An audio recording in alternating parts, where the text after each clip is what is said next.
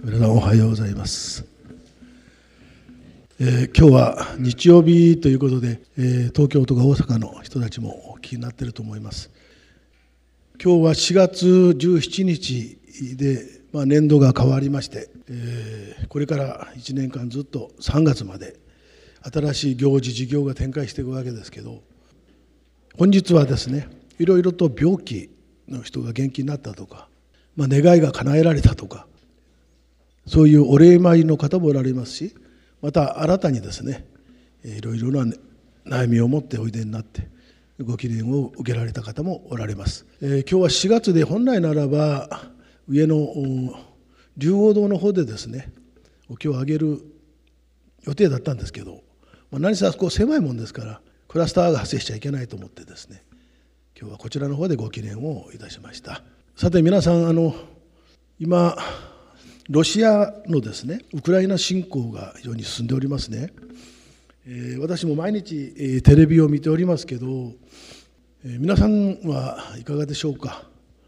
まあ、そんなことよりもまず食べていくことで精一杯とかあるいはこうコロナのですね問題仕事の問題、え看護師さんなんか特にそうでしょうね。そういうことでお忙しいことと思いますけどちょっと今日は私が考えていることを少しお話をしたいと思っております。えー、実はあの私たちが願うことはですね平和な世の中ですよね。平和な世の中でみんな一人一人が自分を実現していくそういう開かれた社会ですねそれを私たちは求めておりますねところがですねそうでない国がたくさんあるわけですね。例えば今回のロシアの問題もそうですけれども一番私が心配するのはですね核を使うんじゃないかということなんです。もちろんですね核を使わないまでも戦車で踏み潰していくとかあるいは人道回廊というものを作りましたね約束ですこれは。にもかかわらずそれを無視してですよそして一般のいわゆる民間人をですね殺すとか攻撃を仕掛けるそこに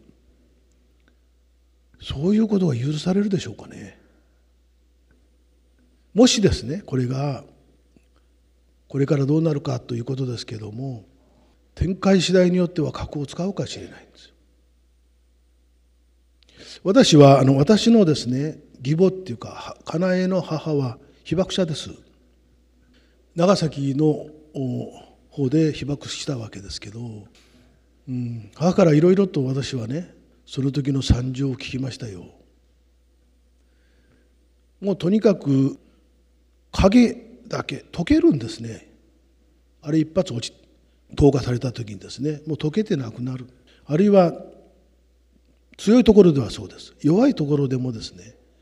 大体もう人間人間は人間の手をなしてないんですね。それでそういう遺体がゴロゴロゴロたくさんあってそこにウジ虫湧いてね。だからもう臭いから燃やすわけですよ。そうするとお母さんお母さんってねこう子供が来たりですよ。もうその子供もですねもうケロイドですよ。そういうところあってもとにかくもう大変だったんですよっていう話を私は聞きましてね。その後初めて原爆長崎の原爆資料館に行きましてね。でもうその悲惨っていうか残酷さというのを私は見まして何か人間のこう愚かさっていうか罪というかそういうことを私は本当にこう知りましたね。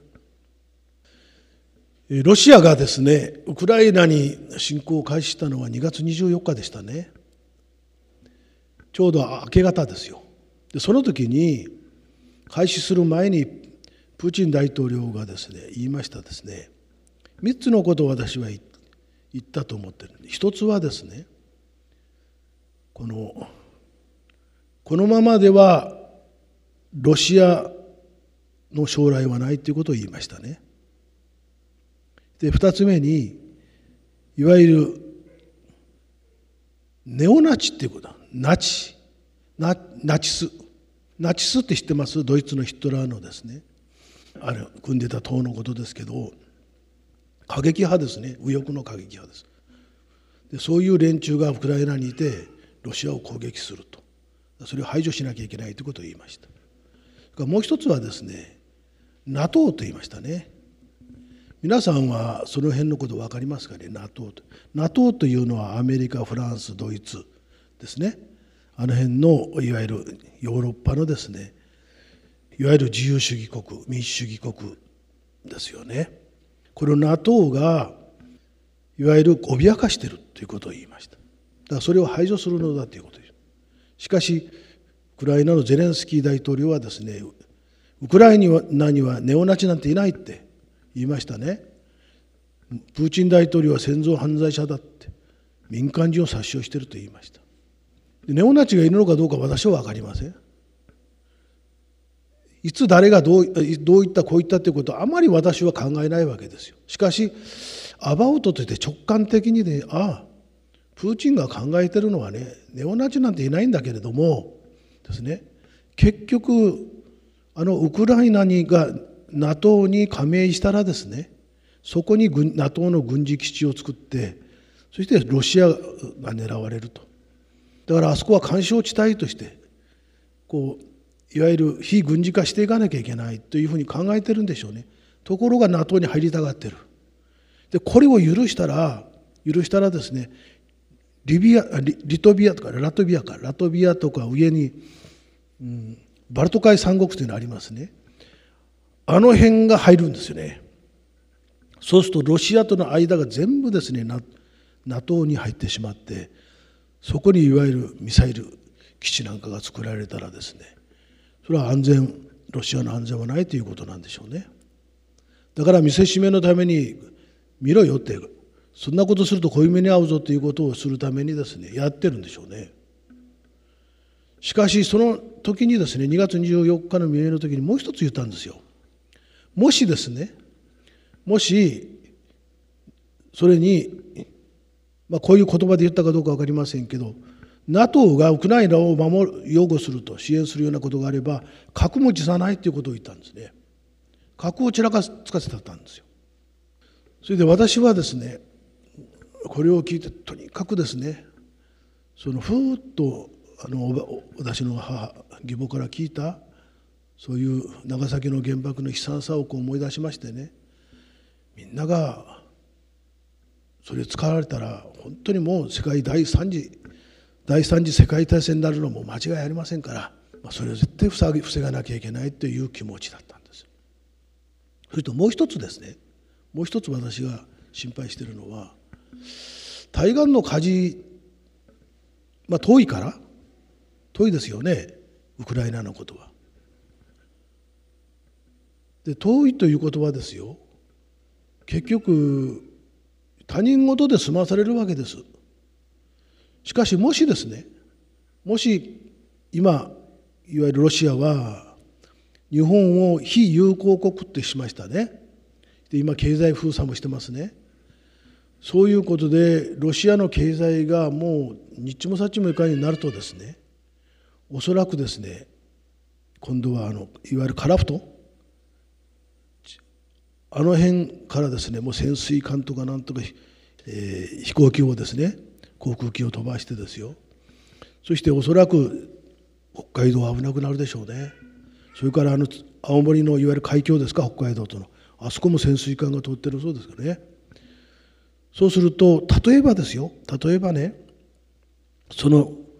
えー、もう核を使うということになりますね。でなこれは戦術核戦略核とありますけどどっちでもいいわけですよ。とにかく核を使う。あるいは化学兵器を使うとね NATO はそれじゃ済ませんと。こっちも戦うというようなことをちらつかせてますから。そうすると結局日本も危ないわけですね。でそれに今度数軸って言いまして第二次世界大戦皆さん知らないでしょ？数軸国というのがありましたね。連合国と数軸国。数軸国っていうのはドイツイタリア日本。そのいわゆるロシアと北朝鮮と中国が一緒になって中国がもしですよ台湾を抑える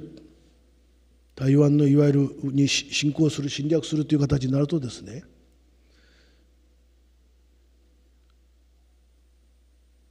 核を持っているロシアとそれから北朝鮮と中国3カ国から日本に狙われる3方面から狙われるわけです。今イージス艦っていうの皆さん知らないですか？今北朝鮮の沖にこう停泊してますね。するとイージス艦だってですねそれは撃たれればですね被害に遭いますから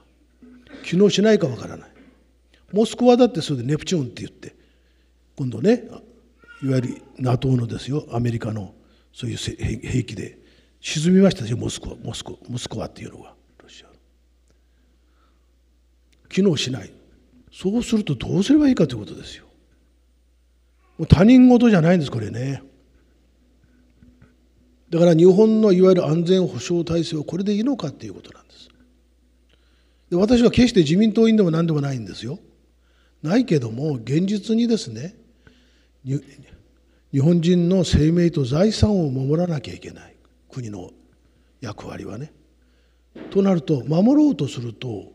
日本はもしもしですよ台湾に中国が来た場合攻めてきた場合はですねアメリカは守ろうとするでしょうね。そうすると日本もですね集団自衛的自衛権ということからですね守らないいかんといかんわけですよ。ましてあそこ与那国島とありますねあれ日本ですからねあの辺が封鎖されてしまってですよ島民が脅かされるような事態になればですね大変なことになりますよ。で私は坊さんです別にこういう軍事評論家でもないし政治家でもないないけどもねこのこの平和ということをやっぱり考えるわけですね。そうすると日本はどうしたらいいのかと。なんとかこれが解決できる道をですねやっぱり模索していかなきゃいけない。でもちろんですねもちろんそこでいろいろ考えるのはですね仏教ですから仏教というのは平和ですからお釈迦様は己を厭う者は愛する者は他を害すべからずとおっしゃってるそりゃそうですよね。プーチンだってですよ。プーチンだって自分の娘がいるわけでしょ。自分の娘がですよ。例えば核核が投下されてねでケロイドようになってそりゃ悲しいでしょ。辛いでしょ。そんなら人だってそうじゃないですか。ところがああいう政治権力はです記者はですねパワーポリティカルって言いましてね力ですからね。もうそれ覚悟を決めてるんですよ。自分の家族だってもう死んでもいいって。それでも国を守ると思ってるんだ。だから怖いんですね。でそういういろんなことを考えまして例えばですよ。仏教の慈悲というのはねどこかの国に悪いやつがいてそして他国民をとか他国に侵略してその住民をですよ殺していく銃殺していくレイプしていく。それを許すのが慈悲かということなんですよ。それを認めるのかと。お前がそうなったらどうなるかってどうするかって。それがまさに突きつけられてる。だからねこうお上人様たち今日も聞いてますけど一人一人の問題としてねこれを問い直していかなきゃいけない。己を愛する者は他を害すべからず。